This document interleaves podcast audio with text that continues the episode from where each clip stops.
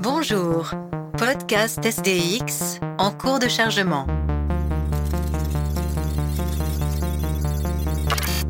Erreur critique. Infection virale en cours. Corruption des données. Mutation, chaos, Violence. robot, sexe, Fiction. guerre. Infection complète des systèmes logiques. Bonsoir et bienvenue dans ce SDX numéro 24. Qu'est-ce que la cybernétique? Pour la majorité d'entre nous, répondre à cette question renvoie généralement à cet imaginaire de science-fiction développé à la fin du XXe siècle au travers du courant cyberpunk. Nous pensons tout de suite aux implants, nanotechnologies, aux interfaces neuronales. Le terme, en réalité, a été galvaudé, sorti de sa signification première. À l'origine, en effet, la cybernétique est un projet interdisciplinaire qui se rêve en sciences nouvelles et issu de nombreux travaux de mathématiciens, psychologues, médecins, ingénieurs et j'en passe. Elle a connu son heure de gloire avec le projet CyberSyn au tout début des années 1970 au Chili, puis tombe peu, peu à peu dans l'oubli, jusqu'à ce que le mot se vide de son sens premier pour être dilué dans le moment matrix de la pop culture à la fin des années 90, une décennie après avoir été réveillé par les grands auteurs cyberpunk. Nous allons donc ce soir explorer les applications concrètes de cette cybernétique originelle. Nous parlerons centre de commandement opérationnel, de tech gourou anglais, de feedback loop et peut-être de Pinochet. Bonsoir messieurs, bonsoir Mathieu, Salut. bonsoir Cyril Salut à tous. et bonsoir Cédric. Bonsoir. Alors pour commencer, je vais me tourner vers toi Mathieu, euh, en reposant de nouveau ma question d'introduction. Peux-tu nous dire ce qu'est réellement la cybernétique? Alors déjà, euh, ce qui est intéressant avec la, cybernétique, c'est qu'en fait, c'est un terme euh, qui est pré-informatique. Donc, euh, au début du XXe siècle, dans les années euh, 1920 jusqu'à 1950, il y a eu beaucoup de travaux chez les mathématiciens, notamment pour essayer de définir qu'est-ce qu'était le, le raisonnement et aussi qu'est-ce qu'étaient qu'étaient les systèmes complexes et beaucoup de travaux aussi pour définir euh, l'information. Et finalement, on est arrivé donc en, en 1948 avec un, euh, un scientifique nommé Wiener à l'apparition de la cybernétique. Alors la, cybernétique, c'est quoi? C'est l'étude des, des systèmes complexes et surtout le lien entre finalement l'information et l'autorégulation. C'est-à-dire dans un système complexe, comment l'information circule et comment cette information permet au système euh, de s'autoréguler. Et évidemment, très rapidement, euh, on est parti de descriptions, donc Wiener est parti de, de descriptions de modèles de physique, par exemple, comme la thermodynamique, pour essayer de généraliser ça à des euh, systèmes complexes euh, autour de, de- de- des systèmes biologiques et pour finalement se servir de ce modèle euh, pour essayer de comprendre comment une société fonctionnait, comment elle s'autorégulait à travers la gestion de l'information. Et ça, petit à petit, euh, de l'étude de ces interactions, on, en est finalement passé à la question euh, de contrôle et d'autocontrôle et de, de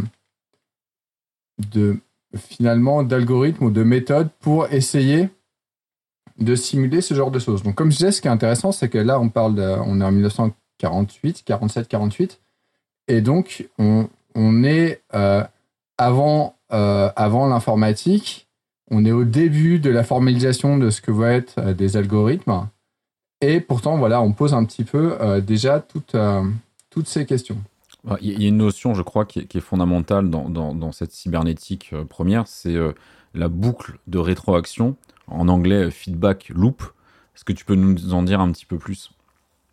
Euh, finalement, la, boucle de, ré- de rétroaction, c'est euh, c'est justement le lien entre euh, l'interaction et l'information et l'action. C'est-à-dire que un agent du système va recevoir une information, il va finalement pour savoir l'importance ou, l'action qu'il va doit choisir, et eh ben il va faire une action et en faisant une action, il va finalement avoir une, nouvelle information, bonne, mauvaise, est-ce que j'étais dans la bonne direction? Et donc à partir de là, il va pouvoir euh, s'auto-réguler et être meilleur la prochaine fois. Sauf que bah ça, c'est vu de manière généralisée dans des systèmes complexes avec évidemment pas une seule, euh, pas un seul agent qui va réagir, mais un ensemble d'agents. Et ces agents, ils peuvent être conscients, humains ou ça peut être des machines, donc euh, des algorithmes finalement.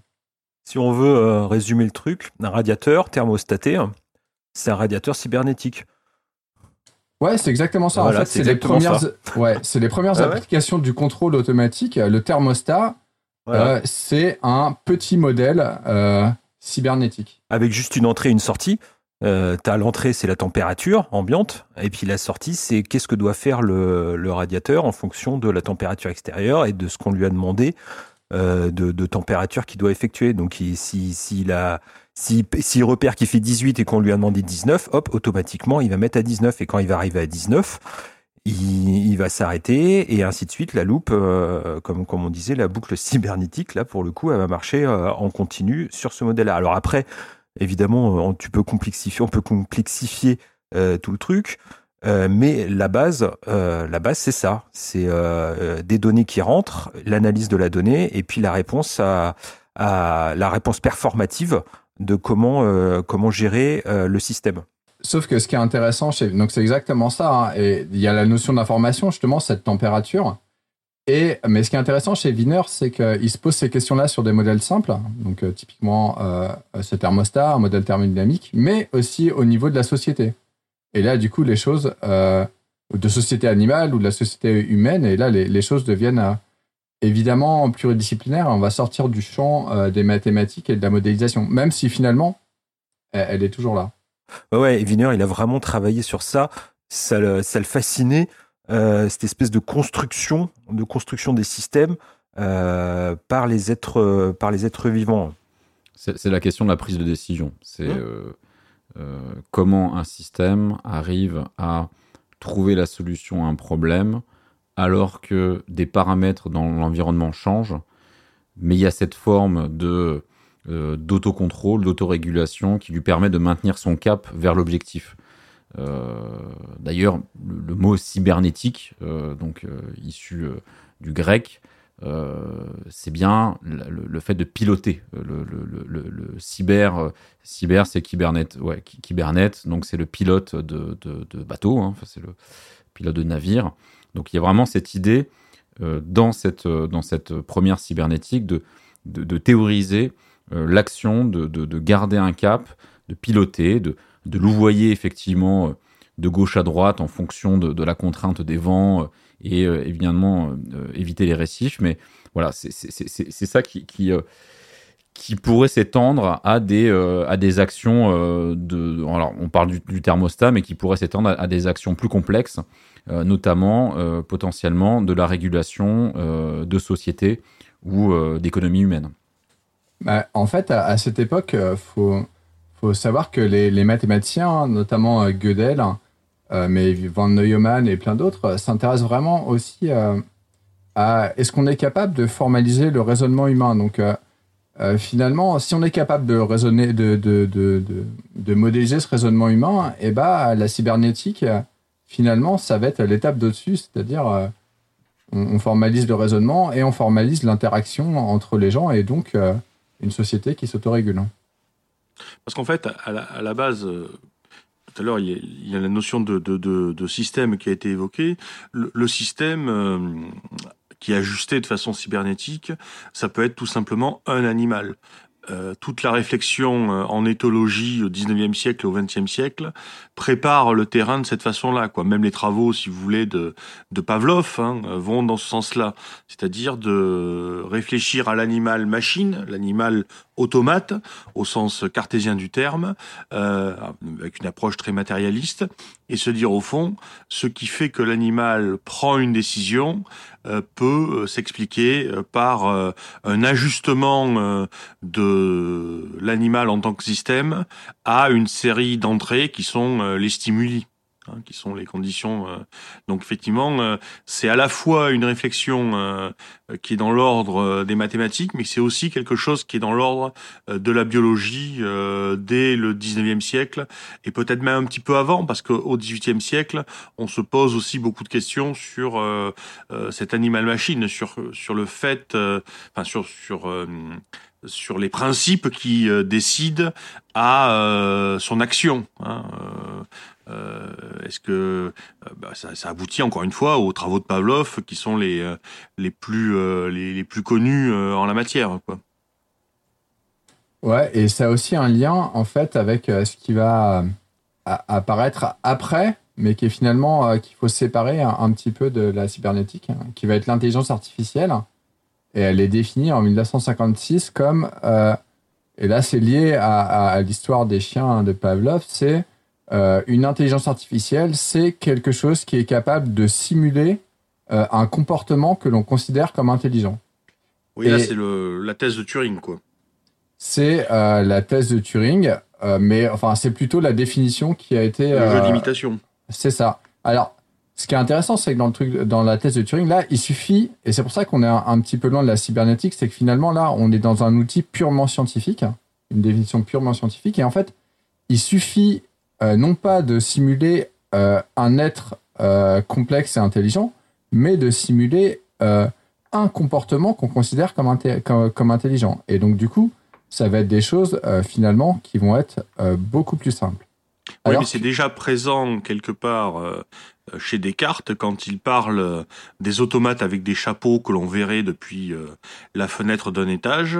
On croirait que c'est des hommes qui se rendent à des à des rendez-vous galants ou à des rendez-vous d'affaires, alors qu'en fait ce sont que des machines. C'est-à-dire que si ces machines ressemblent et agissent de façon qui nous paraissent complexes et qui nous paraissent être de nature humaine, eh bien nous croyons et nous identifions ces machines à des humain. Au fond, euh, on ne sait jamais si euh, l'être humain en face de nous agit pour des raisons complexes, euh, pour des raisons motivées, ou si simplement il fait quelque chose de stéréotypé, ou éventuellement s'il joue un rôle.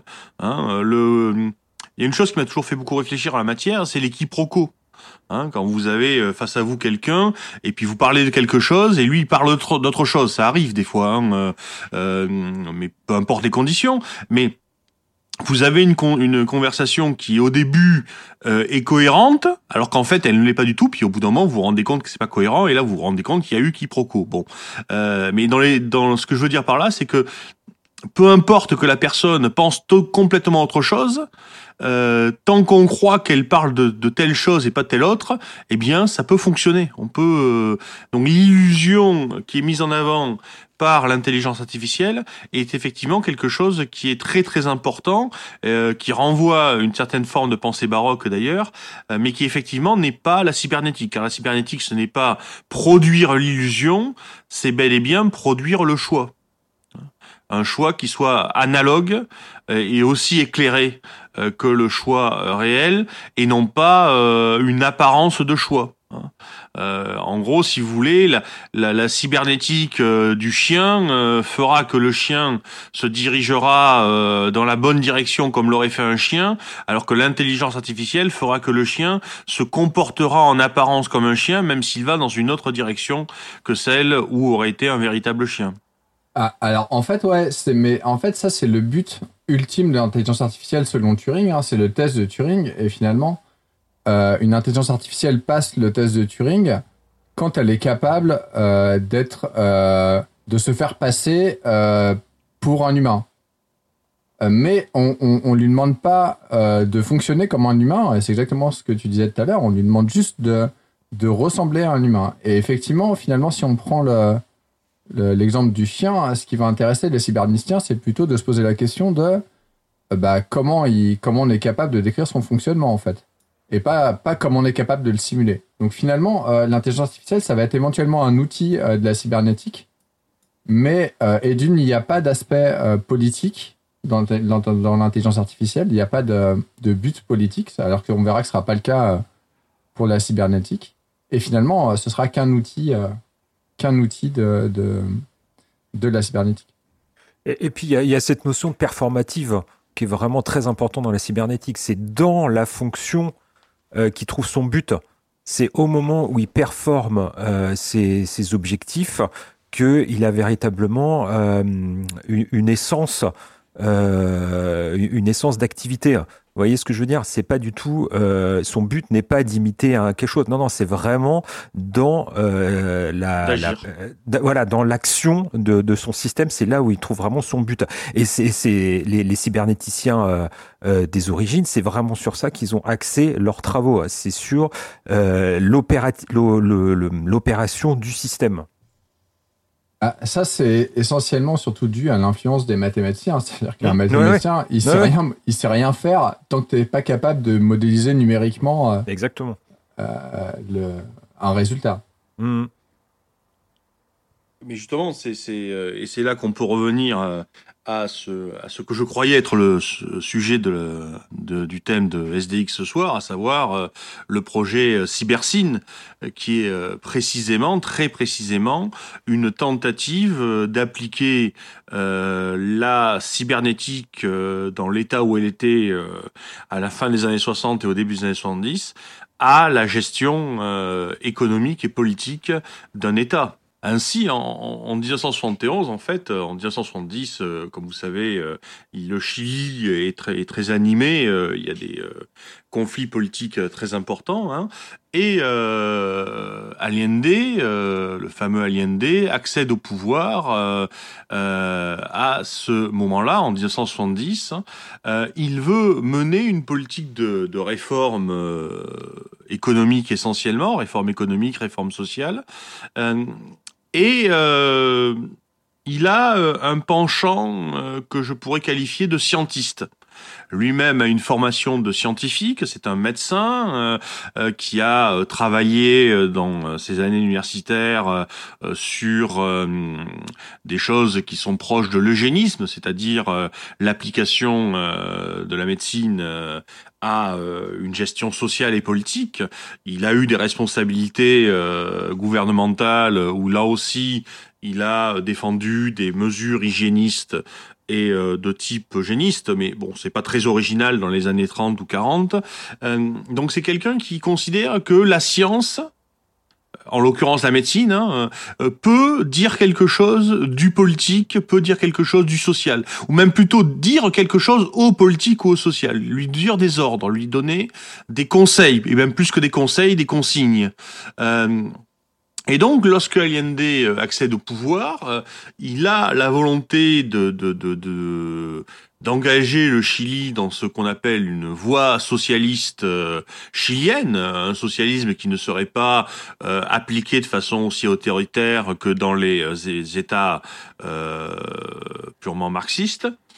Et euh, l'un de ses recours, euh, c'est de, euh, pour arriver à gérer cette économie de la façon la plus euh, la plus efficace, c'est de créer un système cybernétique, véritablement, hein, euh, qui serait capable, en utilisant euh, des ordinateurs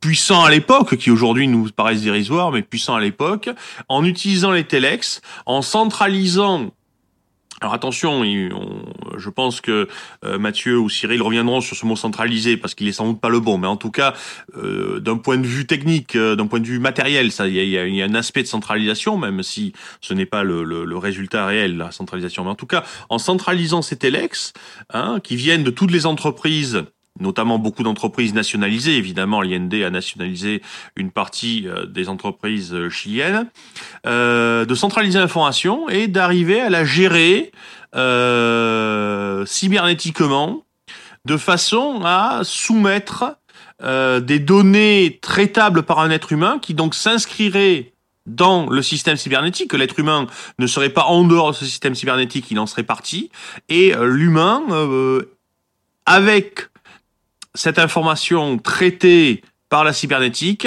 donnerait des consignes qui elles aussi à leur tour seraient traitées par la cybernétique. Il y a tout un système récursif hein, et euh, on arriverait ainsi à euh, gérer euh, un État. bon, le système n'a duré que le temps du régime d'Allende, donc de 70 à 73. Comme vous savez, le 11 septembre 73, Allende est renversé par un coup d'État militaire. Euh, notez d'ailleurs que les militaires, dans un premier temps, euh, enfin les militaires, le, pouvoir qui remplace hein, Pinochet, dans un premier temps, hésitent à garder ou pas ce système-là puis ils vont rapidement s'en débarrasser. Euh, mais là, c'est très intéressant et je pense qu'on y reviendra plus tard. Hein.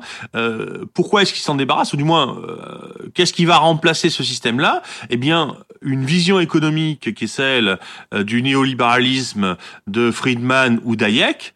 Or, encore une fois, on l'avait pas, on avait parlé lorsqu'on avait évoqué Mandeville, Hayek et euh, a une pensée économique qui est très marquée, elle aussi par la cybernétique, mais pas la même, de la même façon sans doute, évidemment. Ouais, tout à fait. Ouais. Et euh, d'ailleurs, on n'a pas évoqué le, la, personne qui est, derrière ce projet, donc ce, fameux projet Cybersyn, euh, qui permet à Allende de, de, réaliser, euh, de réaliser ce, rêve. C'est un Anglais qui s'appelle Stanford Beer. Alors, Stanford Beer, je pense faut, ça vaut le coup de, de s'attarder deux secondes sur, sur cet individu. C'est quelqu'un d'assez original. Euh, il est né euh, à la fin des, des années 20. Euh, il a une formation initiale en, en, en, philosophie et en psychologie. Et euh, bon, il, il part, il, il, finit pas ses études et il part à l'armée. Et euh, il reste quelques armées, quelques années dans l'armée, et il est marqué par euh, la notion de, d'operative room, donc euh, la, la, la, la, salle de commandement. Et il va, il va avoir comme ça une, une idée, c'est, d'importer cette, cette notion de, de, centre de commandement dans euh, la vie civile euh, et dans la gestion des entreprises. Euh, il, est recruté par, je crois, une boîte qui, qui une grosse société de sidérurgie où il est nommé directeur d'un pôle conseil, et il va commencer à, intégrer cette notion de, de, de, de commandement centralisé.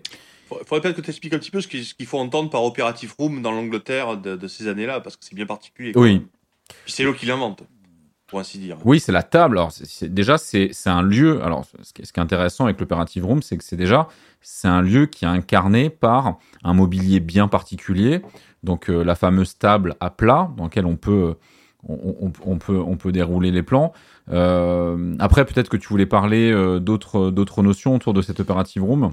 Pas forcément maintenant, mais euh, juste que tu rappelles, parce que quand tu dis Operative Room, je suis pas certain que... Dis, disons, il faut penser au film sur la Seconde Guerre mondiale, quand vous avez le la préparation du débarquement, vous savez, toutes ces euh, jeunes filles euh, avec les, les, jupes très courtes en uniforme militaire qui marchent partout très vite, en portant des grosses liasses de papier, autour d'une gigantesque table couverte effectivement d'un plan de l'Europe, et puis plein de gens avec des... des comment s'appelle les les euh, les cannes de troupier de de croupiers là qui poussent les euh, des, des petits symboles pour les armées. Et puis euh, voilà quoi c'est c'est juste pour que les gens y pensent euh, voient ce que c'est quoi. C'est intéressant de, l'imaginer. Et, et, après dans le dans le le, le, fond euh, de, de, cette de cette mise en scène de cette on va dire de, de, du côté fonctionnel en fait de, cette salle il y a euh, il y a l'aspect prise de décision en temps réel qui réagit à des informations qui sont euh, centralisées.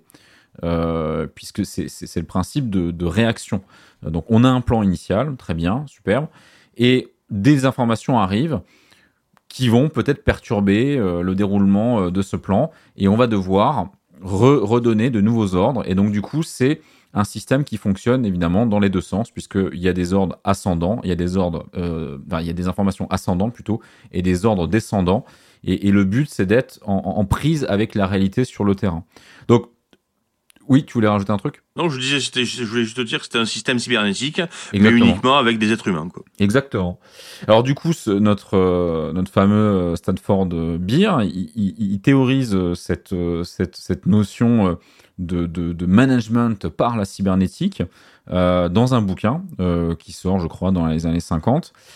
Et juste après ça, il crée une société qui s'appelle Sigma, alors qui est la, la, chronique de Science in General Management.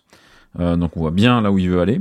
Euh, et c'est une société de conseil donc qui va euh, qui va apporter, qui va développer plusieurs projets pour différentes entreprises et donc importer cette idée d'operative room pour gérer pour gérer des problématiques complexes.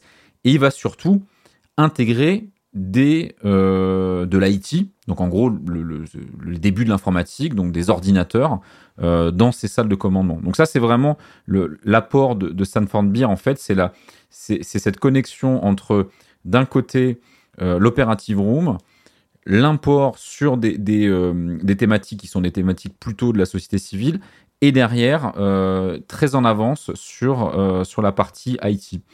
D'ailleurs, paraît-il qu'il aurait la la, paternité euh, de, de l'expression autoroute de l'information, euh, donc euh, dès les années, dès les années fin des années 50.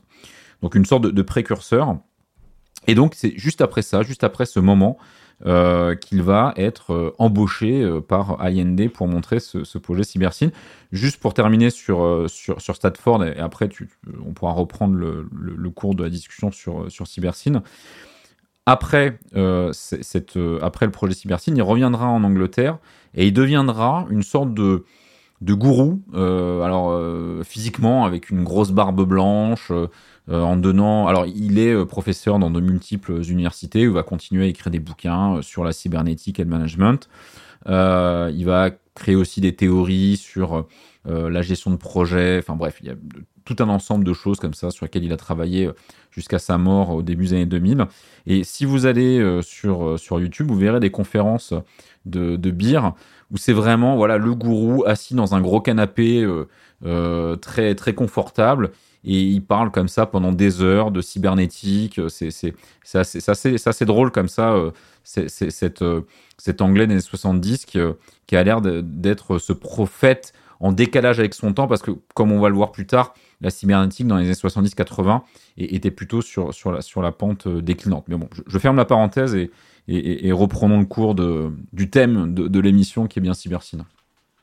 Il y a une chose qui est intéressante d'ailleurs avec euh, Beer, c'est que, comme tu l'as fait remarquer, c'est quelqu'un qui applique ses idées au management, aux entreprises privées, euh, qui se fait embaucher euh, à grands frais par un État socialiste pour mener une politique socialiste. C'est assez intéressant de voir finalement comment on a euh, quelqu'un qui est euh, dans l'économie de marché, dans le dans ce qu'il y a de plus moderne finalement, le management, quoi, c'est cette euh, chose très particulière qui, qui caractérise peut-être la, la seconde moitié du XXe siècle, hein, et qui va être au service d'un État qui théoriquement, théoriquement du moins, devrait s'en éloigner complètement. Hein, ce qui fait que finalement, on a presque envie de dire que euh, ce que je disais tout à l'heure à propos d'Hayek, c'est que le, le, le, Chili de Pinochet réussit ce que Allende voulait faire quelque part, hein, avec d'autres méthodes, etc. Mais finalement, on a euh, ce système cybernétique euh, libéral euh, parce que au cœur de, de, de, la façon de, de dont Beer appréhende la réalité, il y a quand même un fond de libéralisme, quoi, un fond de, de, ben, enfin oui, encore une fois, comme tu l'as dit, il travaille dans le euh, dans le management et les entreprises privées. Quoi. Ouais, ouais, il a eu cette phase-là euh, de sa vie, euh, il a vécu de manière assez agréable puisqu'il s'est largement enrichi. Paraît-il qu'à l'époque de Cybersyn, il, roulait en Rolls-Royce et il, s'était fait construire une maison hyper technologique en Angleterre. Enfin bref, il y a tout un, folklore autour de, ça. Et ensuite, dans, la dernière phase de sa vie, euh, donc l'aspect plus euh, tech gourou, il aurait euh, abandonné une partie de ses possessions pour revenir à une, vie plus austère, dans un petit cottage anglais, etc. Enfin, c'est drôle de voir qu'effectivement, faire du conseil en management cybernétique autour des problématiques IT dans les années fin des années 60, c'était effectivement un business très, lucratif, à ne pas en douter. Eh, mais en fait, ce qui est marrant aussi quand on, quand on, quand on pense à, à ça un petit peu, c'est euh, c'est euh, aussi finalement, euh, on parlait de la salle de contrôle, et c'est la, conception de la salle de contrôle donc qui a été euh, en partie conçue donc par, par quelqu'un qui n'était pas du tout un, comment dire un technicien, mais qui était un designer en fait. Elle a été faite pour séduire les gens. Donc c'était un pur, enfin peut-être pas un pur, mais en tout cas un vrai, une vraie approche de, de communication finalement de séduction. Et donc on est assez loin euh, du, du, euh, d'une austérité euh, communiste ou une chose comme ça quand on regarde la salle de contrôle. Quoi. La Alors, salle de contrôle, on n'est pas loin de Star Trek. C'est vrai, exactement, puisqu'on on n'a pas parlé de, de, de cette fameuse salle de contrôle Cybersyn, donc au, Chili. Alors, franchement, allez, euh, sur Google et, et, et tapez Cybersyn euh, dans Google Images. Vous verrez, c'est c'est du Star Trek. Donc, une sorte de, de salle avec des, euh, des, euh, des fauteuils euh, blancs euh, moulés, avec des commandes sur, sur les accoudoirs. Donc, on, est vraiment dans un, dans un film de science-fiction des années 60, euh, 70. Euh, sauf que c'était c'était la réalité, c'était pas du c'était pas du toc, hein, c'était c'était un, vrai système qui, qui avec des ordinateurs, des écrans, tout ça ça fonctionnait, ça a servi. Euh, et donc oui, il y avait un aspect communication qui était euh, qui était important. Euh, c'est il y a ce côté euh, il y a ce côté unique aussi. c'est une sorte d'achèvement de, de ce qui a été amené par la cybernétique de la fin des années 40. Euh, on on ne l'a pas revu ailleurs. Alors, bon, on pourrait encore ouvrir des parenthèses à l'infini euh, sur le sujet de la cybernétique. Il y a eu un moment de la cybernétique euh, dans l'URSS de, de la fin euh, des années 70.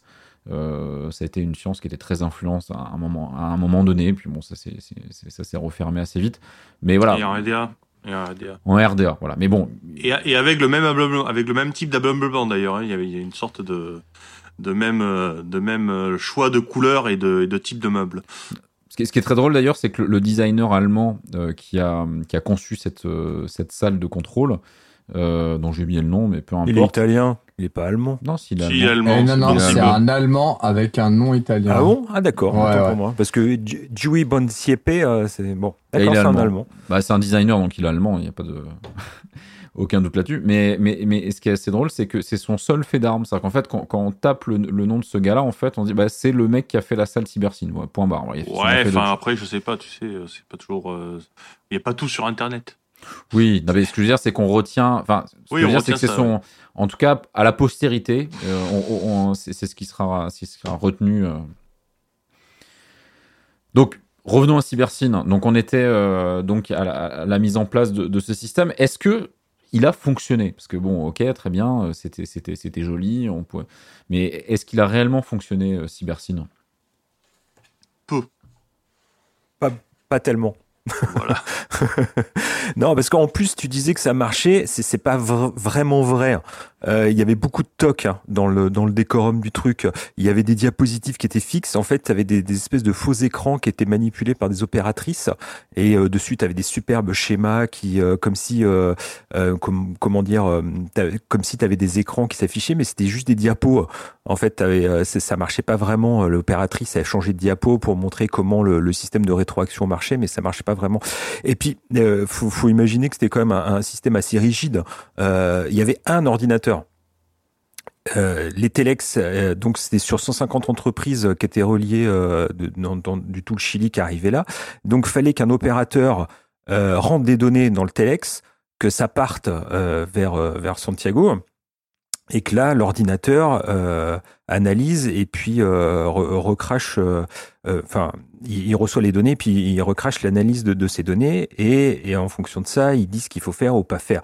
Euh, principalement, c'était sur de la, de la production industrielle. hein. C'était des ajustements. c'était pour, en fait, c'était pour éviter toutes les âneries soviétiques où tout d'un coup on leur disait de fabriquer du boulon de 12, ils en fabriquaient des millions, puis ils en avaient pas besoin, donc ils foutaient tout à la poubelle, et puis ils repartaient sur du boulon de 8 et des, des trucs comme ça. Donc c'était vraiment pour euh, pour la production pour la production industrielle. Donc ça ça a pas vraiment euh, ça a pas vraiment marché le Ça n'a jamais le- été terminé quoi de toute façon. non, ça, ça a jamais, voilà, ça a jamais été terminé. Allende, il a été, euh, comment dire, coupé dans son élan. Ouais, enfin, même, je veux dire, euh, Non, non, au oui. rythme qu'il avançait, au bout de trois ans, il aurait fallu euh, 50 Ouais, ouais. ans de plus pour qu'il arrive vraiment à faire ce qui était envisagé, quoi. Parce Et- que, parce qu'en fait, ce qu'il faut, euh, ce qu'on, ce qu'on a peut-être oublié de dire, c'est que euh, c'est un système récursif. C'est-à-dire qu'en fait, euh, ce que vous êtes en train, enfin, ce qu'on décrit là, ça devait se reproduire dans les dans les entreprises, puis dans les différents secteurs des entreprises, etc. C'est-à-dire qu'en fait, on devait avoir des boucles. Hein c'est-à-dire qu'il devait y avoir des cybersines à l'intérieur du cybersine euh, et des cybersines dans le cybersine des cybersines. C'est-à-dire que à chaque fois, il y avait une sorte de hum, comment dire, à chaque échelle, on devait avoir ce système-là. Oui, mais Hein, c'est là où c'est. Oui, oui, parce que c'est en fait, c'est un système. On parlait de centralisation tout à l'heure. C'est un système totalement décentralisé. C'est-à-dire Oui, je que sais bien. C'est pour ça que Oui, je- Oui, oui, non, non, Je mais tu as, eu Ouais. raison de le souligner parce que l'information n'arrivait pas à la tête du pays pour que la, tête du pays donne euh, des ordres de ce qu'il faut faire. Non, non, c'est pas ça. Tu avais des données, euh, tac, ça s'ajustait. En revanche, si à un moment ou à un autre il y avait un bug, ça montait d'un échelon. Et euh, s'il y avait plus, quand je dis bug, c'est faux, c'est pas c'est pas un bug, c'est quand il y a une erreur d'ajustement. S'il y a une erreur d'ajustement Oui, ou qui une est faite, décision à prendre. ou une euh, décision à prendre, ça passe au, au cran au-dessus. Si euh, 4, 5, 6, 10 euh, entreprises ont, ont le même euh, le même j'ai noté le mot parce que euh, ah, comment comment il a appelé ça C'est un signal algédonique. Un cri de douleur dans le système, il appelait ça, ils appelaient ça. Quand il y a un cri de douleur dans le système et que le, système ne peut pas répondre à- au problème, il y a une alerte qui se produit, un signal algédonique. Et quand euh, il y en a, comme je disais, il y en a 2, 5, 10, ça monte au niveau supérieur et ainsi de suite. Jusqu'à peut-être, si tout le système s'emballe, il faut que le président, à un moment, il dise euh, qu'est-ce qu'il faut faire. Mais vraiment, l'idée, c'était de décentraliser toutes les décisions. Même si euh, tous les telex étaient reliés à Cybersyn, ça devait tourner, euh, ça devait tourner tout seul sans euh, qu'il y ait de, de, d'ordre humain qui, qui interfère dans le système. Très intéressant, cette, cette idée de, de cri de douleur de la machine. Quoi. Vraiment très Ah ouais, intéressant. ça. ouais, ça, ça c'est vraiment. ouais, c'est pas juste une métaphore, à mon avis. Non, non, non, Enfin, c'est- non, une métaphore, mais ça, ça va au-delà, je pense. Mmh. Mais il me semblait tout à l'heure qu'on qu'on avait dit que l'humain était dans la boucle, dans le cybersyn.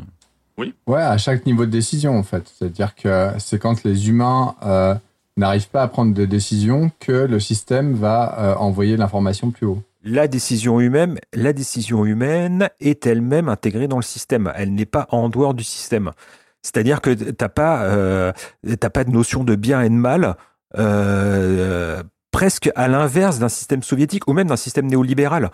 Euh, c'est exactement le contraire d'un système néolibéral. C'est-à-dire que euh, tu as une neutralité du système qui s'ajuste par lui-même euh, pour régler ses propres problèmes sans une intervention idéologique derrière. C'est ce que je disais avec mon histoire de boulon de 12. De, euh, voilà, le, t'avais la, tête du- la, le, le Comintern qui disait qu'il fallait faire du boulon de 12, bah, on faisait du boulon de 12 sans réfléchir. Bah là, c'est pas du tout ça, parce qu'on n'avait pas besoin de boulon de 12. Bah, en fait, c'est ce qui est intéressant avec euh, Stafford Beer, c'est que euh, c'est un, cybernéticien de la première heure. C'est-à-dire que il croit vraiment dans les thèses de Wiener et justement, il croit, on en parlera plus tard, hein, mais il croit vraiment que l'humain euh, doit être au cœur d'un système cybernétique, même s'il y a une partie qui est, contrôlée. Et ce qui est super intéressant aussi, c'est que finalement, là, c'est la première fois qu'ils vont se heurter euh, à, la, euh, à finalement euh, ce système qui va mélanger les machines avec l'humain. Et ben, ils vont se heurter aux, problèmes techniques. C'est-à-dire que, comme je disais tout à l'heure, ils utilisent des telex. Donc, je vous dis, les telex, euh, c'est 45 bits par seconde. Donc, pour vous donner une idée, hein, s'il faut transmettre la thèse de Cédric, il faut à peu près euh, 20 heures de communication. Donc, euh, on, on est loin, on parle d'autoroute de l'information. Aujourd'hui, ça, ça fait rigoler. Et euh, le, le... Les pistes cyclables de l'information. Dit-il avec la fibre installée chez lui. ouais. C'est ça, ouais, voilà. Et, euh, en plus, donc l'ordinateur, hein, c'est un IBM. euh, D'ailleurs, c'est pas, on, on parlait de, on parlait de d'entorse euh, au communisme. hein, c'est un ordinateur IBM, donc acheté aux Américains, euh, avec 128 kilos de mémoire. Donc 128 kilos de mémoire, hein, ça tient même pas un GIF aujourd'hui. Donc, euh, donc, et donc, ce qui est intéressant, c'est que voilà, donc vous avez cette infrastructure-là, qui est une infrastructure aujourd'hui qu'on trouverait très limitée, qui était hyper en avance à l'époque, mais euh, quand même très limitée. Et à côté de ça, vous avez Stafford Beer. Et Stafford Beer, euh, c'est un mathématicien euh, qui fait donc des statistiques bayésiennes. Alors, je ne vais pas rentrer dans le détail de ce que c'est que les Ah bah, statistiques si, bayésiennes. si, bah si. Bon, si vous voulez. Euh, la vous êtes sûr. hein. la, la statistique classique, c'est les sondages. quand on fait un sondage, contrairement à, ce que font les médias avec les sondages, on n'est absolument pas en train de faire des prédictions avec un sondage. Quand on fait un sondage, on fait un état des lieux euh, de l'instant présent. Les statistiques bayésiennes, euh, donc c'est opposé aux statistiques descriptives, c'est un peu différent. C'est l'idée de euh, quel est l'état du monde, qu'est-ce que je peux prédire de l'état du monde en fonction des informations que j'ai. C'est-à-dire qu'en fait, c'est des statistiques de l'information. C'est-à-dire que vous vous levez le matin et vous voulez, vous avez pas encore votre, votre, fenêtre, vous allez dire bah voilà, euh, bon bah chez moi il fait chaud, il y a une chance sur sept euh, que la que l'herbe soit mouillée, sans plus d'informations, parce qu'il pleut à peu près une fois tous les tous les tous les sept jours. Ok.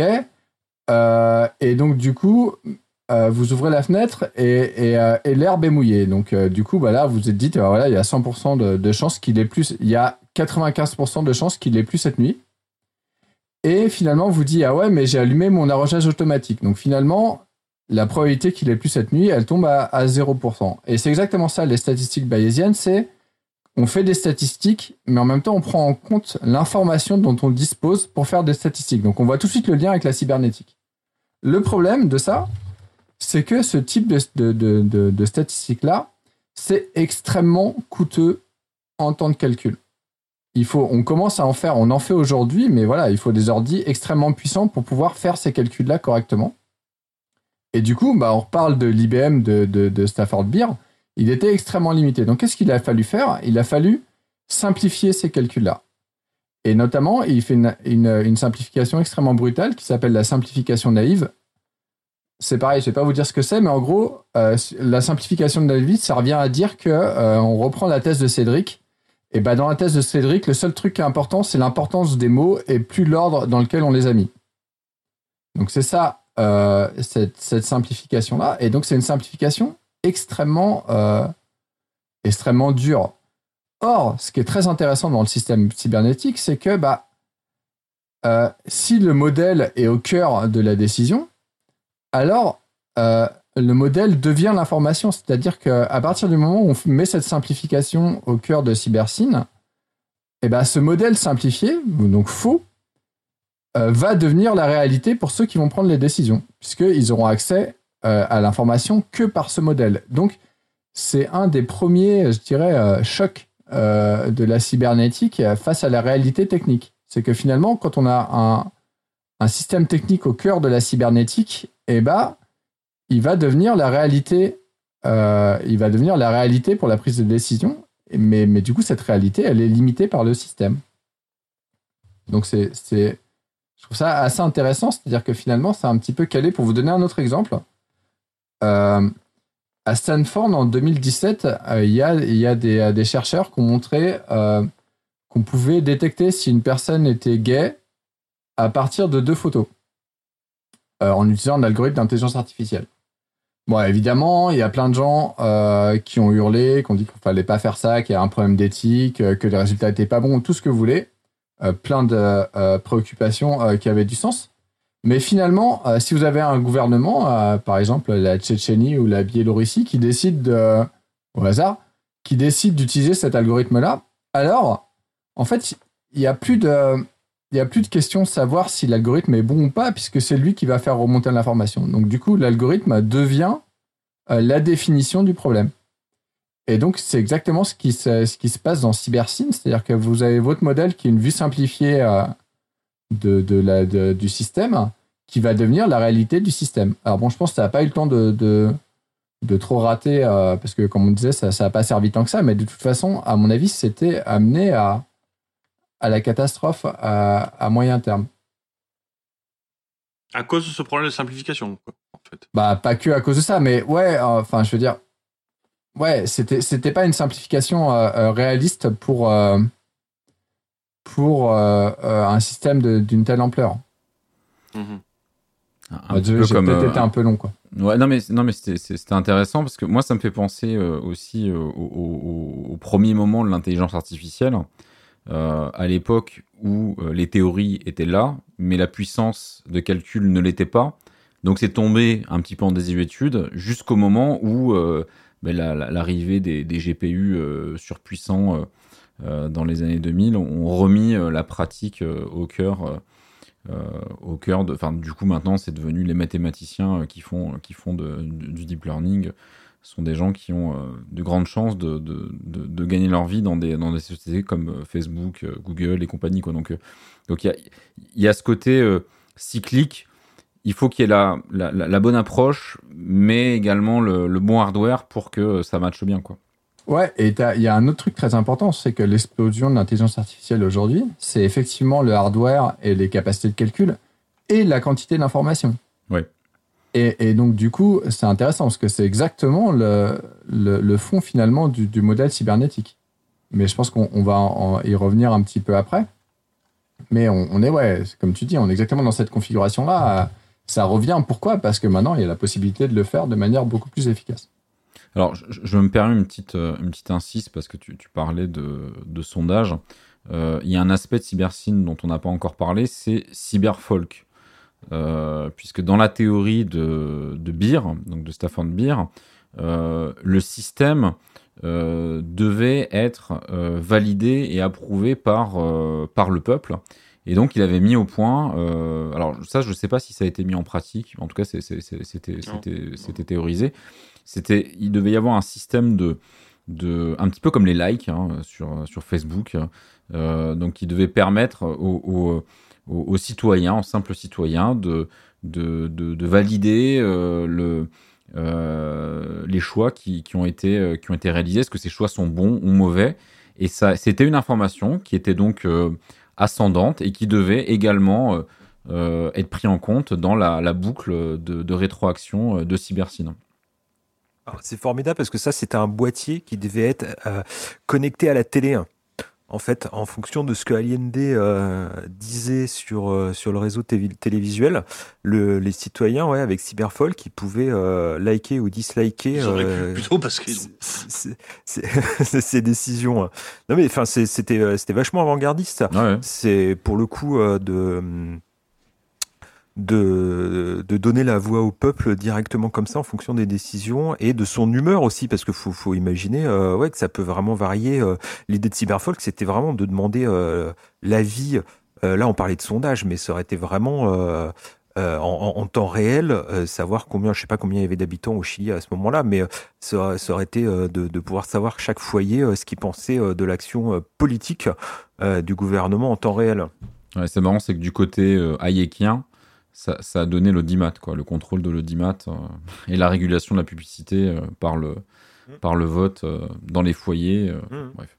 Parce que le boîtier d'audimat, c'est ça, hein, le boîtier, c'est un, un, boîtier. C'est pour ça que c'est pas si éloigné que ça. C'est pour ça que je mmh. disais, une façon d'être un petit peu provocatrice, que, que, que, que, Pinochet avait réussi ce que voulait faire Allende, quoi. Faut pas oublier qu'Allende, c'est un réformiste. Hein. C'est pas un révolutionnaire. Enfin, euh, je sais bien que pour un type qui est mort les armes à la main, on peut toujours. Mais euh, il n'en reste pas moins que c'est un réformiste. Hein.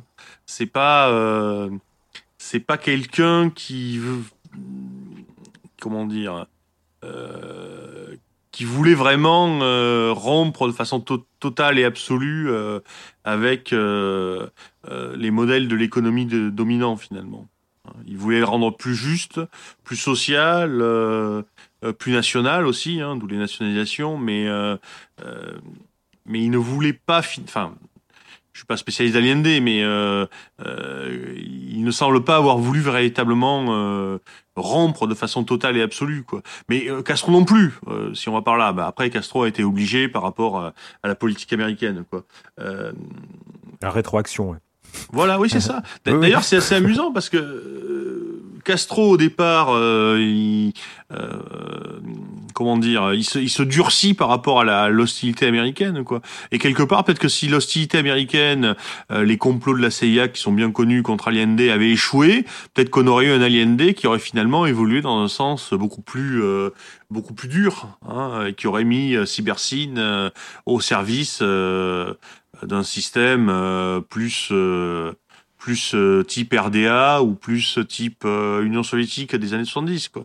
Enfin, il avait quand même il avait quand même l'air d'aller vers une troisième voie quand même Allende bah, c'est le, le, oui, c'est c'est le modèle troisième voie qu'on a aussi en Argentine avec le mmh. péronisme, euh, c'est-à-dire effectivement euh, dans la continuité un petit peu du, du, du, du projet révolutionnaire français euh, euh, de lier euh, euh, une affirmation nationale euh, et une préoccupation sociale très développée. Euh, Après, faut pas non plus être naïf. Hein. Le, le Chili n'était pas en grand, grande forme sous la présidence Allende. Euh, il y avait déjà une grande inflation, il y avait un chômage grand La- galopant. la- voilà, la première pas- année, euh, la Ouais. première année de, de, de Allende a été très très bonne, euh, mais mais euh, mais bon, voilà, quand on, blo on bloque les prix, on augmente les salaires euh, et on prête de l'argent, euh, oui, l'économie marche, mais le problème c'est qu'un jour ou l'autre il faut le payer, quoi. Euh, C'est ça la différence quelque part entre les gens comme Allende et puis les, gens qui vont qui vont avoir du Hayek, c'est que c'est que il y a des gens avec lesquels ça marche pas, c'est ce que je suis en train de décrire, et puis il y a des gens avec qui ça marche. Le néolibéralisme, ça marche, ce genre de choses. Hein, on peut toujours plus prêter, plus prêter plus, toujours prêter plus.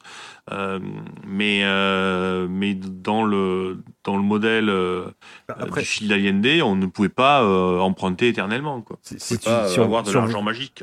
si on veut être provocant, on peut dire que le, le néolibéralisme, il marche parce qu'il détruit tous les autres systèmes, quoi. Voilà, c'est. Oui, oui, oui. Puis, Voilà, il parce qu'il écrase. a l'argent magique, quoi. Je Oui, veux oui, dire, voilà, c'est ça. c'est il c'est, écrase, euh, il écrase les autres systèmes par sa puissance C'est- de feu, c'est, quoi. Il, il- il ne joue pas, il ne joue pas selon les règles, quoi. Mmh. Parce qu'effectivement, euh, qu'est-ce que- qu'est-ce qui fait au fond la différence entre un, entre un libéral aujourd'hui et un non libéral Euh, je veux dire au cœur du cœur, hein, c'est pas la liberté, c'est pas la libre entreprise, c'est pas la propriété privée, non, c'est qu'il y en a un qui explique que bah, c'est simple, euh, si euh, on a besoin d'un milliard, on invente un milliard, si on a besoin de 100 000 milliards, on invente 100 000 milliards, et si on a besoin de 100 000 milliards, de milliards, de milliards, de milliards, et bien oh, c'est pas grave, on les aura. Puis il y a des autres qui disent ben non. Euh, et et aujourd'hui, le, le- plus rigolo, c'est que c'est ceux, qui- ceux qui disent ben non euh, qui échouent. Hein c'est au contraire ceux qui disent il y a aucun problème, on euh, on n'a qu'à inventer de l'argent à l'appel et c'est eux qui marchent. Ce qui est très par- c'est très pervers, hein, mais bon. Pourquoi le libéralisme est plus puissant que les autres euh, que les autres systèmes? Alors là, je vais être un petit peu provocateur parce que c'est très très très simpliste. C'est qu'au final, c'est un système de croyance Hmm? qui est encore plus, euh, comment dire, euh, qui est plus puissamment ancré dans l'esprit des gens que les autres. Puisque le, le principe du, euh, du prêt, puisque voilà, le libéralisme, c'est on, on est sur la sur, sur, sur le, la, la théorie de, de la hum, comment dire de la croissance infinie. Mhm. euh, puisque ça hein, l'argent magique c'est ça hein, je, je, je crée de l'argent qui sera remboursé demain parce que demain on sera plus riche qu'hier etc etc ben, ça ne fonctionne que si tout le monde y croit. À partir Tout du moment où on ne croit plus que demain on sera plus riche qu'hier et qu'on peut ben, en fait tout s'effondre. Donc c'est c'est un vrai système de, de croyance qui, qui boucle sur lui-même et qui, euh, qui est très très efficient. Mais Et- ça- Et c'est pour ça que le système néolibéral est en train de se durcir parce que il y a beaucoup de gens qui sont en train de ne plus y croire, euh, naï- na- enfin naïvement, ne plus y croire à ce, à ce bordel-là, quoi. Oui, parce que parce que cet, cet enrichissement ne profitant pas de façon euh, égale à tous par définition, euh, euh, ceux qui n'y gagnent rien, euh, ben n'y gagnent rien, quoi. Donc donc voilà. Donc, ils- donc ne peuvent pas croire à un système auquel dans lesquels ils sont, ils peuvent pas croire que tout va mieux alors que tout va plus mal pour eux. Bah, Enfin, ce qui se passe aujourd'hui, c'est que la croissance est infinie pour une toute petite fraction de la population Mhm. et, et les autres stagnent, voire régressent. Donc effectivement, il y, a, y questionnement du modèle. ouais. Ouais. Je, je lisais une statistique il y a pas très longtemps qui disait. Euh, alors attends, je veux pas dire de bêtises, mais je crois que euh, dans le même temps, tu as eu une augmentation. Alors attends, que je te dise pas de bêtises, de 70% de la richesse, non, de la masse salariale de la Californie sur un temps donné, 70% d'augmentation de la masse salariale, ça fait quand même beaucoup. Hein. euh, Et simultanément, dans le même temps, 90% des salariés ont vu leur salaire baisser. Ça te donne bien une idée, quoi. T'as as 70% d'augmentation sur, un temps donné, mais en même temps, t'as 90% qui baissent. Donc en fait, c'est les 10% qui se ramassent euh, l'augmentation globale sur eux. Les autres, ça baisse. Il faut pas s'étonner que les 90, ils y croient de moins en moins, quoi. C'est exactement ce, qu'on, ce dont on parlait sur Mandeville. Hein. C'est à la fois Voilà, la oui, croyance et, et, euh, et finalement euh, euh, le- une certaine catégorie de la population qui, qui en tire le bénéfice. Mais en fait, euh, on, on peut dire que le néolibéralisme, c'est un système cybernétique qui est euh, finalement au, profit de l'économie. C'est-à-dire c'est un, modèle cybernétique pour l'économie. Et, forcément, mathématiquement, si ton objectif, c'est uniquement de, de, de, maximiser ton, enfin, des résultats économiques, et eh ben, ça va être le modèle optimal. Je veux dire, il n'y a pas. Tout à fait. et, forcément, et finalement, à l'ND, euh, je pense en partie à cause de Stafford Beard et donc de Wiener au début, euh, c'était un modèle cybernétique euh, orienté vers la population. Il faut, faut, faut, se rappeler que je reviens sur Cyberfolk. Cyberfolk, c'est anonyme. Ça veut dire que euh, c'est un système où euh, la population, par le système, euh, par la, technologie, a un contrôle sur ce système.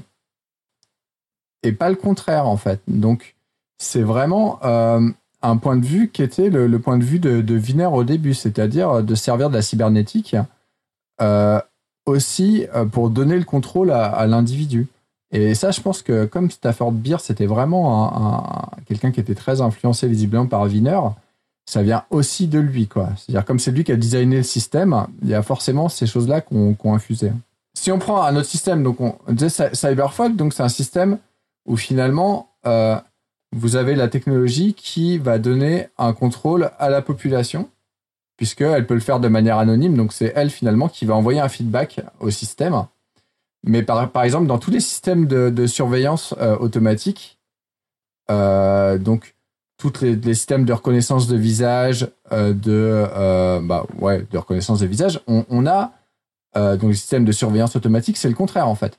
C'est-à-dire que c'est le système qui va exercer un contrôle sur la population. Et finalement, quand, on, quand on regarde le projet de Wiener, c'est exactement L'approche opposée, la voiture autonome, c'est pareil. C'est-à-dire qu'on rentre dans une voiture autonome, euh, c'est la voiture autonome qui a le contrôle sur le sur l'humain qui a, qui a à l'intérieur. C'est pas l'humain qui, euh, grâce à, la, à, la, technologie, a un contrôle sur le véhicule. Ça, en fait, c'est le véhicule euh, classique. Ouais, alors bon, sur la voiture, je, je suis pas sûr de te suivre à 100% parce qu'aujourd'hui, on est plutôt dans des euh, dans des systèmes où, euh, où c'est une interaction entre l'homme et la machine. Donc peut-être qu'on sera complètement là. dans, parce qu'on n'arrive pas à le faire en fait. Oui, parce qu'on n'arrive pas à le faire. Quand on sera à 100% dans la voiture autonome, ça sera, ça sera le cas. Là, c'est effectivement, c'est plus une interaction. Mais pour revenir euh, à l'histoire du, du contrôle de la société par, par l'algorithme, moi je dirais qu'il y a, quand même ces deux approches euh, distincte euh, entre la version euh, libérale ou néolibérale et la version cybernétique, c'est que tu, tu, parlais de, de, Wiener. Wiener, c'était quelqu'un qui, dès le départ, était extrêmement opposé à la réutilisation de ses travaux dans un cadre politique ou militaire. Donc il, a écrit dessus, hein, il a dit qu'il refusait de son vivant que, tout soit récupéré pour euh, pour, pour, ce type de, comment dire d'objectif. Ce qui a peut-être, du coup, c'était vraiment dans le, je dirais, dans, le, dans, le schéma de pensée de, tous les cybernéticiens, ce qui, a sûrement euh, joué en, en, faveur du déclin de la pensée cybernétique dans les années 70. Euh, les, ceux qui ont pris le pouvoir, on, on a parlé, hein, c'est les Chicago Boys, hein, c'est les, théoriciens euh, du, néolibéralisme, ce qui, ont, apporté la richesse immense euh, aux pays occidentaux et puis un peu plus tard euh, aux pays asiatiques. Et, et finalement, aujourd'hui, avec cette histoire, euh, cette histoire d'IA, on se repose des questions que les cybernéticiens se sont posées il y a 50-60 ans. Donc c'est très, il y, a une, comment dire, il y a un revival aujourd'hui. Si, si, vous tapez cybernétique euh, sur Google, vous verrez qu'il y, a de nouveau euh, des cybernéticiens dans des facs américaines, qui écrivent des bouquins. Euh, euh, il y a des congrès de cybernéticiens dans lesquels ils, rappellent l'histoire. Ils, réexpliquent que finalement, euh, l'IA est une branche de, la cybernétique, une sous-branche de la cybernétique. Ils rappellent que toutes les questions autour de l'éthique et, de l'utilisation des IA ont été soulevées à un moment donné par les premiers cybernéticiens.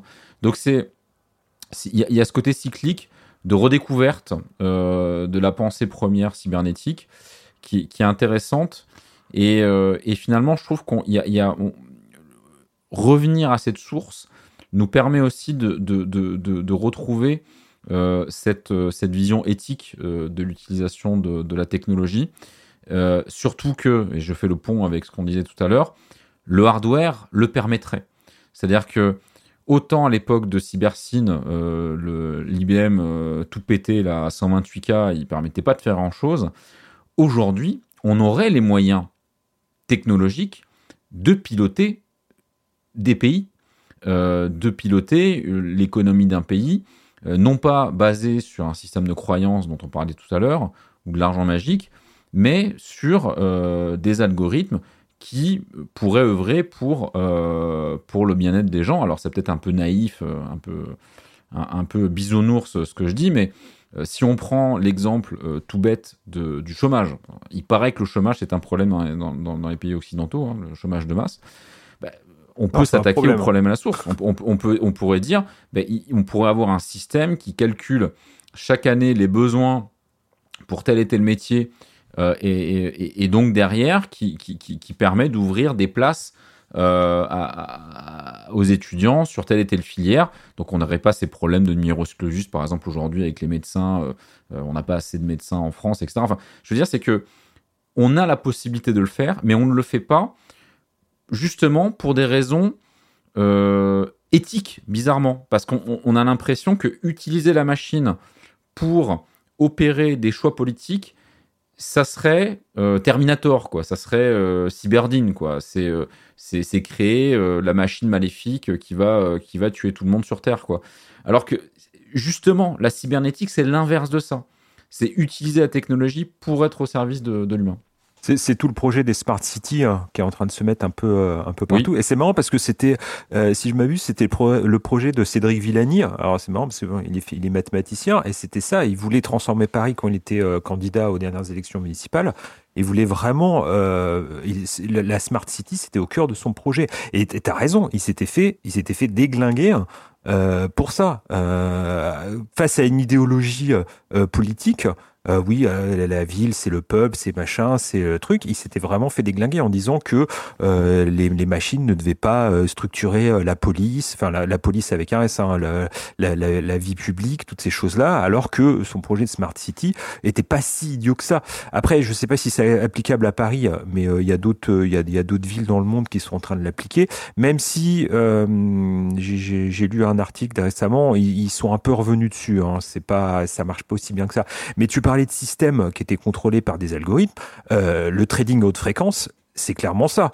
Euh, L'humain n'a plus aucune euh, aucune Oui, prise. mais ce sont des algorithmes Oui. qui se, entre eux, qui se, Oui, oui, qui se- exactement. qui se combattent entre eux. C'est- Mhm. Non, mais ouais, c'est exactement ce que c'est, c'est qu'on ne veut pas le faire effectivement pour des décisions politiques, mais on le laisse faire Ouais. pour des décisions économiques et à, à super grande échelle. Et là, pour le coup, Exactement. sans aucun contrôle. Ouais.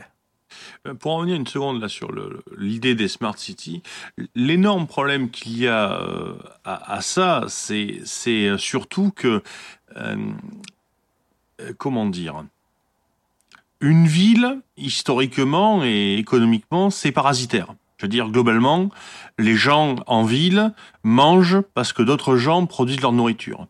Euh, si tu crées une smart city, en fait, tu vas créer une smart city qui va euh, être smart euh, à l'échelle euh, des euh, services, euh, des euh, vendeurs de, de téléphones portables, des euh, vendeurs Uber ou tout ce que tu veux, des livreurs euh, Deliveroo, enfin ce genre de choses. Mais le, le paysan, lui, il, en sera, ex- enfin le paysan ou l'agriculteur, il en sera exclu.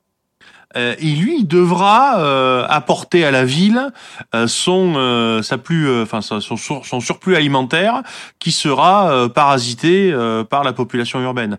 Donc c'est ça qui est très pervers dans ces idées de Smart City, c'est de, de, de, de, de réinstaurer un système de domination euh, de la ville sur la campagne. Euh, Comprenez-moi bien, je veux dire au sens de euh, ceux qui produisent la nourriture et de ceux qui ne la produisent Et pas. de, parce de que dépendance, ouais. Voilà, parce que qu'on le veuille ou non, euh, on mange tous. Et euh, pour l'instant, on ne mange que ce qui est produit euh, par d'autres. Oui, tu- On n'est tu- pas encore avec chacun sa propre petite usine de euh, de euh, comment dire de protéines euh, qui seraient attribuées à la naissance de, de, de chaque être humain par exemple hein.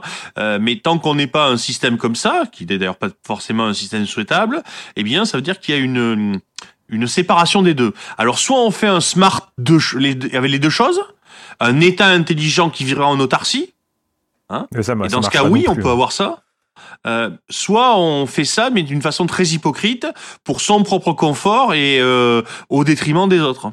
C'est en cela qu'effectivement, faire de Paris une smart city, euh, ça veut dire aggraver encore le côté parasitaire euh, de Paris, parce que Paris, euh, euh, c'est une, c'est un, euh, un pur parasite, quoi. Je veux dire, au point de vue, euh, sans jugement de valeur, mais je veux dire en tant que, dire, il ne consomme que ce qui vient d'ailleurs. hein. On sent le médoc qui parle là, ça c'est. Ouais, c'est ça.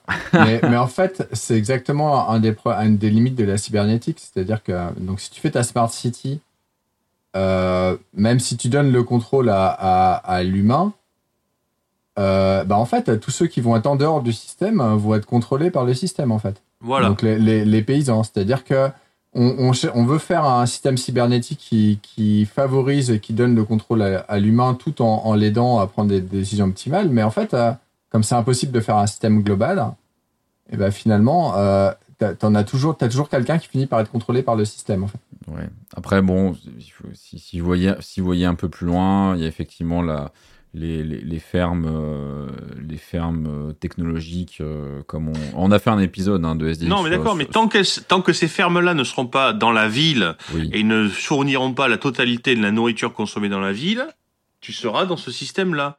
Euh, encore une fois, je veux dire, moi, je ne crois, enfin, je, je considère que ce, ce mécanisme de smart city, c'est le même mécanisme que l'on a vu avec l'idée de, enfin, le, le mouvement de métropolisation que l'on voit très bien en France depuis Mhm. quelques années, c'est-à-dire que l'on transforme certaines grandes villes en euh, en euh, centre domination totale hein, sur euh, le reste. Hein. Euh, D'ailleurs, c'est intéressant qu'on ait choisi le terme métropole. hein. Bordeaux métropole, par exemple. hein, quand j'entends ça, métropole, c'est quoi? C'est la ville euh, qui a des colonies. Euh, et aujourd'hui, qu'on a tout ce discours décolonial, postcolonial, etc., c'est frappant de voir qu'on est dans une logique d'un nouveau colonialisme qui serait beaucoup plus acceptable. Quoi, ça serait pas le méchant blanc qui exploiterait le gentil noir, ce serait le gentil bobo qui exploiterait le, le méchant euh, gilet jaune dans sa campagne. Quoi. Euh, donc effectivement, lorsque euh, dans ta smart city tu auras un problème euh, d'évier bouché, eh bien ton smart ordinateur conta- contactera une smart entreprise qui fera venir un type euh, de 40 bornes ou 50 bornes qui viendra, qui traversera les checkpoints à l'entrée de la ville, qui viendra réparer ton, ton évier ou ton euh, machin et qui repartira. Ouais, enfin, ça, c'est déjà le cas. hein. Enfin, C'est déjà le cas, mais euh, mais euh, c'est pas encore euh, construit et théorisé Ouais. et, et finalisé. Deliveroo, c'est ça. Hein. Deliveroo, c'est comment, c'est- comment utiliser de la main d'œuvre dans le 93 euh, pour servir euh, à manger aux gens dans le centre de Paris. Donc, euh, c'est je sais bien, mais euh, des algorithmes régissent euh, leurs allées et venues. euh, voilà, c'est quelque chose qui. euh, Oui, mais tout ce Ouais, non, je voulais dire que tout ce qui fait que un système pervers marche mieux est à fuir. Voilà. Enfin, je veux dire, c'est que le système libéral s'en occupe déjà. Encore une fois, c'est-à-dire que on, on- refuse, encore une fois, on refuse de- de- de le faire sérieusement dans la sphère politique pour toutes les raisons que tu viens de dire. De, ah, voilà, forcément, il y aura des, il y aura des effets pervers, mais du coup, la réalité avance avec le système libéral qui le met en place à Non, tous les non, niveaux, non, à toutes les échelles de la société. Ah bah si. Euh, Regarde les supermarchés, chose, le- développement c'est que tu oublies une chose, c'est que nous ne sommes pas dans un système libéral, nous sommes dans un système néolibéral.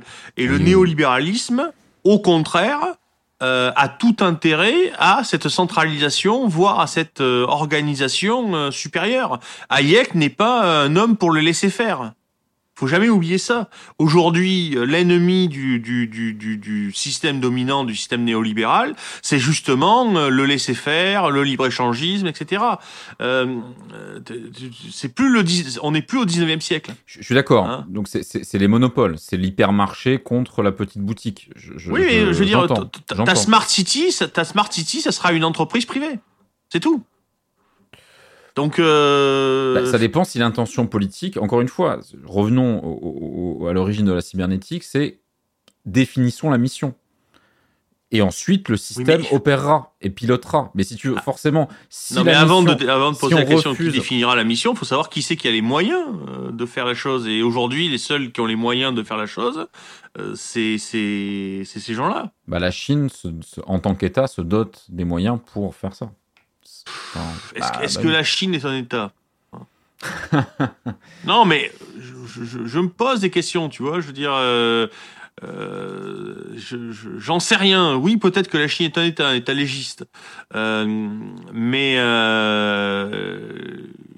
enfin, tu vois ce que je veux dire? Moi, j'ai j'ai l'impression que se dire on va mettre du politique pour faire reculer l'économique, euh, j'ai du mal à y croire dans la mesure où aujourd'hui tout le politique n'est que une émanation de l'économique, en quelque sorte.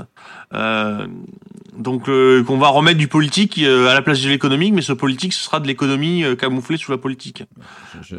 Pour revenir à ton, idée de la Chine est-elle un État, j'ai l'impression que la Chine est complètement cybernétique. C'est-à-dire qu'aujourd'hui, c'est la Chine en tant qu'État qui décide quelles villes doivent être développées, comment elles doivent être développées, quel secteur Non, de l'économie c'est être développé. de- C'est hyper l'inverse de planifié. cybernétique. C'est complètement centralisé.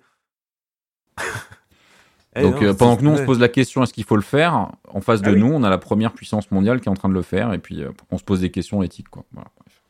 C'est pas des questions éthiques, c'est des questions que, euh, comment te dire, euh, euh, la, la, la, hum, euh, enfin c'est pas, c'est même pas une question éthique, c'est une question de rapport de force, quoi. C'est-à-dire, euh, ce que tu dis qu'il faudrait faire, euh, en Chine, c'est peut-être des, des, des, gens désintéressés ou etc. Je n'en suis pas persuadé, mais enfin, c'est peut-être des gens qui ont le souci de la nation chinoise au moins. Euh, si tu fais ça en France, euh, ben euh, t'auras le- les, les mêmes salopards qu'aujourd'hui qui seront plus riches et plus puissants, c'est tout. C'est c'est euh, tu tu ne changeras rien quoi. C'est-à-dire que derrière ton algorithme, euh, t'a- t'auras euh, les, les mêmes types qu'il y a, y a aujourd'hui derrière l'absence d'organisation. Il n'y a, y a pas que cette question, hein, parce que même si tu supposes que le système marche, on, va revenir à la, à la, au design de la salle de contrôle de CyberSyn qui était là pour faire accepter finalement CyberSyn. Mais il y, a ce problème-là. Si on prend la Smart City par exemple, même si tu. euh, admettons, tu es capable de montrer que- qu'elle va marcher beaucoup mieux que, euh, et qu'il n'y aura pas les problèmes dont tu as parlé tout à l'heure c'est pas pour autant qu'elle sera acceptée. Il y a, des choses très connues là-dessus, euh, sans, sans faire des choses compliquées. hein. Juste le voyage en avion. Euh, si le voyage en avion faisait seulement, avait seulement deux fois moins d'accidents que le voyage en voiture, personne ne prendra l'avion, alors que ce serait deux fois plus sûr. Et donc il y a vraiment toutes ces questions-là qui sont liées euh, au développement de ces smart cities. C'est pas tant, euh, enfin il y a la question de leur efficacité qui prend des décisions, et de toute façon il y a, la question de, euh, même si c'est mieux, est-ce que les gens vont l'accepter? Et c'est là qu'on revient, qu'on peut revenir à la Chine, c'est que la Chine, ils se posent pas cette question-là en fait. C'est-à-dire que si c'est mieux, Parce Euh, que culturellement, il y, a, il y a une, il y a une organisation sociale qui est très très euh, rigide et très solide en Chine. La Chine est un euh, est un système hydraulique hein, euh, dans la catégorisation que faisait euh, Karl Wittfogel, Euh, et donc c'est un système qui euh, euh, est très organisé euh, depuis euh, depuis euh, euh, bah, depuis des milliers d'années quasiment. Hein. Euh, donc euh, il- même s'il y a une tradition euh, d'anarchisme en Chine et tout ça, c'est pas mais euh, mais disons que c'est euh, euh, c'est peut-être pas la seule raison d'ailleurs pour laquelle la Chine peut le faire. C'est peut-être parce qu'effectivement c'est mieux accepté parce que euh, ben parce qu'en Chine les types corrompus ou du moins certains types corrompus, eh bien on leur loge une balle dans la tête euh, à la télé et on envoie la facture de la balle à la famille. Euh, et donc du coup on se dit bah finalement regardez euh, ce parti communiste chinois, euh, il est peut-être finalement assez honnête puisque euh, ils viennent de euh, faire flinguer euh, 30 ou 40 de leurs membres. Euh, c'est peut-être ça au fond qui, qui, qui rend la confiance, hein, euh, la terreur à côté de la vertu, quoi. Euh, la, la, la vertu insupportable devient supportable parce qu'il y a la terreur avec. Hein. Euh, mais nous, on n'est pas, on n'est pas dans ce schéma-là, quoi. Je veux dire, euh, je, je, enfin, après, je, je suis d'accord. Moi, je, je, je ne demande qu'à vivre euh, dans un système qui serait parfaitement euh, bien organisé et organisé euh, pour le mieux de tous. Hein, évidemment. Hein. Mais, euh, mais je ne vois pas du. je, pense qu'on va, que, je vais te dire, on va, on va me dire, on, on me le dira, hein, mais euh, mais ce sera pas vrai. Quoi. Je c'est comme quand on me disait, euh, attention, si vous sortez après 18 heures, euh, vous allez refiler le Covid à des milliards de gens. Euh, ben oui, on peut le croire et se dire ah ben dans ce cas c'est bien, euh, je peux pas sortir après 18 heures, mais c'est pour le mieux. Et puis tu te dis finalement si tu réfléchis un petit peu, tu te dis non mais non finalement euh, euh je peux pas sortir après 18 heures parce que il y a un, un, crétin qui a fait une, une loi débile qui est appliquée par des flics etc. Et puis voilà. donc moi j'ai pas j'ai pas confiance. Voilà c'est tout. C'est pas après les Chinois s'ils ont confiance tant mieux pour eux. Hein. Mais moi, je trouve que là où tu as posé une question intéressante tout à l'heure, Cédric, c'est que, toujours pareil, hein, moi, je suis. Euh, je vais faire euh, l'optimiste, mais même si on suppose que, que, tout ça marche bien, la question, c'est qui va le mettre en place, en fait. Et ça, c'est intéressant. C'est-à-dire, qui a les moyens de mettre en place une smart city ou un contrôle, euh, ou un contrôle d'un État aujourd'hui? Je parle, on va prendre un État, moi, un État européen, hein, concrètement, pas, pas l'État. Mais voilà. concrètement, c'est les GAFA qui ont les moyens de le faire. Et ça, par contre, c'est assez intéressant. C'est-à-dire que et même, et même si c'était l'État, qui est l'État aujourd'hui C'est euh, au mieux les gens à la tête des États en Europe sont des pantins. Je veux dire, euh, les seuls mecs honnêtes euh, au pouvoir aujourd'hui sont les crétins. Mais tous ceux qui sont un temps soit peu intelligents sont forcément des ordures. Enfin, je veux dire, c'est la, la, base, c'est axiomatique presque.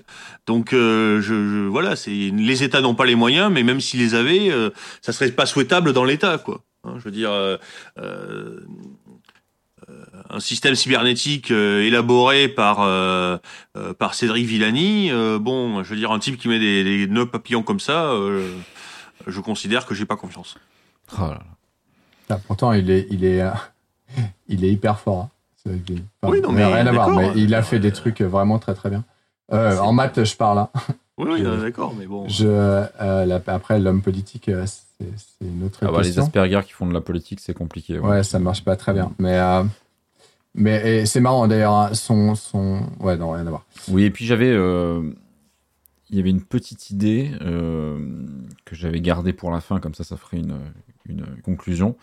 je reviens sur l'idée de, de, feedback loop, donc qui est le, le le, schéma euh, d'organisation des, systèmes complexes euh, et décisionnels définis par les cybernéticiens, c'est une notion qui est aujourd'hui au, cœur euh, du product management. Donc le product management, c'est la discipline qui permet de, gérer des projets de type site web, application. Et, j'ai fait ce lien-là en, en, en, en regardant la, la, vidéo d'un d'un professeur euh, américain qui s'appelle Pangaro, euh, qui est un cybernéticien et qui a eu dans sa carrière euh, un passé de product manager. Enfin, c'est quelqu'un qui a bossé dans plein de boîtes de la Silicon Valley, qui a fait de, qui a, qui a, développé des services informatiques et, et, différents types d'applications. De, et, et, et, en fait, le feedback loop, est utilisé pour créer, et là on refait le lien du coup avec le SDX précédent, pour, le feedback loop, c'est un, un, une brique qui permet de créer des plateformes. Euh, quand on parle de, quand on parlait de Facebook euh, la dernière fois, la publicité sur Facebook, c'est un feedback loop. C'est-à-dire que l'utilisateur euh, agit, donc il déclenche ou pas un clic sur une publicité, et en fonction de cette réponse, le système, l'algorithme se apprend, se transforme et permet euh, de proposer la fois suivante une publicité plus adaptée à l'utilisateur. Donc voilà, encore une fois, la cybernétique, le mot euh, s'est vidé de son sens dans les années 90, mais en réalité, ça, ça, ça comment dire, son, concept, euh, son concept originel a, survécu, a infusé dans tout un tas de disciplines et, est au cœur euh, des, euh, des, outils qu'on utilise euh, au quotidien. Et, bon, je l'ai déjà dit tout à l'heure, il y a justement ce revival de, de, de, personnes qui expliquent que la cybernétique est bien à l'origine de tout ça. Donc voilà. Donc quelque part, on parle de boucle et la boucle est bouclée. On, est bien dans un, dans un univers qui est très largement cybernétique sans le savoir. on n'est pas dans le, dans le cyberpunk de Gibson, pas totalement. Euh, mais on est plutôt dans, un, dans une manière d'appréhender la construction de systèmes qui, euh, qui s'inspire totalement de, de, de, ces auteurs euh, historiques donc, de la pensée cybernétique. Est-ce que vous avez une dernière chose à rajouter avant qu'on ferme la, le rideau? Bah, Juste que tu as réussi à bloquer, à boucler pardon, avec le SDX numéro 1 finalement. Donc, Exactement. C'est une bonne conclusion. Oui, j'ai failli reprendre l'introduction de SDX numéro 1, mais voilà, donc, pas eu le temps. Qui était? Qui était la citation, c'était une citation de, du Neuromancer. Enfin bref. D'accord. Voilà. Bah, vous avez qu'à la réécouter, comme ça, ça ferait, ça fera une écoute de plus. On va, on va tout réécouter pour la prochaine fois. Voilà. Si c'est la phrase d'introduction, la traduction a changé dans la nouvelle. Ouais, en plus, ouais. Je l'ai acheté, j'ai acheté le, le, Il est très très beau, le, la dernière édition là, de ouais. Neuromancer. Ah ouais et, la, et, la, nouvelle trad est ouais. excellente. Avec, ouais, faut que je l'achète aussi. Je l'ai pas lu encore parce que je honnêtement je l'ai acheté surtout pour l'objet parce que il, il, est vraiment très beau. Mais euh... ah oui, je vois, je connais l'illustrateur. Ouais. C'est un Argentin, non Ouais, c'est ça. Ouais, ouais c'est ça. Et ils ont traduit les deux suivants aussi là, ils vont les il sortir. Compte, et... Il y a Compte Zéro, ouais, qui vient de sortir. Ouais. Et peut-être que ça va rendre les deux suivants bien, donc. Euh... Oui, parce que Compte Zéro, c'est pas bien. Bah non, c'est ça. Euh, voilà. C'est pas le recueil de nouvelles Attends, c'est Compte Zéro. Non, non ça c'est gravé sur Chrome le roi. Ah ouais, gravé sur ça, c'était chouette ça. Mm, ouais. Ouais, faudrait, ouais, à la limite, euh, autant le lire en anglais, ça non? Ça va pouvoir se lire en anglais sans problème. Non? Ça se lit, ça se lit. Euh, au pire, sur Kindle, s'il y, y, a un mot de vocabulaire qui vous échappe, vous cliquez, vous avez la traduction instantanée. Voilà, quoi. Non, mais je. Parce que je sais pas, une nouvelle traduction. Euh... Ouais. Bon. Voilà, bah, c'était le c'était le, le, le, conseil lecture du jour. Si vous n'avez pas lisez, lu fois lisez Neuromancer, voilà, un, un, ouvrage incroyable. Voilà, si vous connaissez pas Neuromancer, lisez-le. Voilà. Ah, je pense quand même que, que, que les gens qui nous écoutent euh, connaissent Neuromancer et, euh, et depuis longtemps, quoi. Oui, bon, on espère. Enfin, j'espère. Ouais, sinon, arrêtez d'écouter, en fait. Voilà. voilà. vous reprenez tout, encore une fois, depuis le début. Vous refaites tout. Alors, par contre, il n'y a pas de pub. Le SX numéro 1. Voilà, sur SX, il n'y a pas de pub. Il n'y a, pas de... Il y a pas de pub en introduction euh, pour Audible ou. ou voilà, donc. Euh, ah, tu peux tu peux peut-être coller un petit lien Amazon ou un truc comme ça, non? Ça, ça fera une, non, une rémunération. Non. Pour gagner 3 centimes sur 4 ans. Youpi Tagada, quoi. Ah bah si, si, si, on aurait pu. Bah, parce que tu, tu, sous-estimes les audiences, mais euh, à plus de, je sais plus, on doit être à 105 000 écoutes, quelque chose comme ça. Euh, je pense que on aurait pu gagner de l'argent. Mais bon, messieurs, on, on va s'arrêter là. Je vous dis, euh, je vous dis bonne soirée, bonne nuit. Euh, on se donne rendez-vous pour le prochain SDX qui s'annonce fameux, mais on ne, vous dévoilera, on ne vous dévoilera pas le thème, pas comme la dernière fois, n'est-ce pas Cédric? Ouais, je suis, je suis favorable à ce que l'on annonce les, les thèmes qui jamais. à venir. Non, non, jamais. Et, Et donc puis, on parlera euh... du nouveau Matrix. je suis favorable pour que tu fermes ta gueule. on parlera Parce que j'ai appris qu'il y avait un nouveau Matrix, on parlera du nouveau Matrix. Ouais, ouais. Qui, qui, C'était le seul à pas le savoir, je pense. Hein, mais... Ouais. Qui m'a l'air très décevant. Euh, bien, n'oubliez pas, le monde change.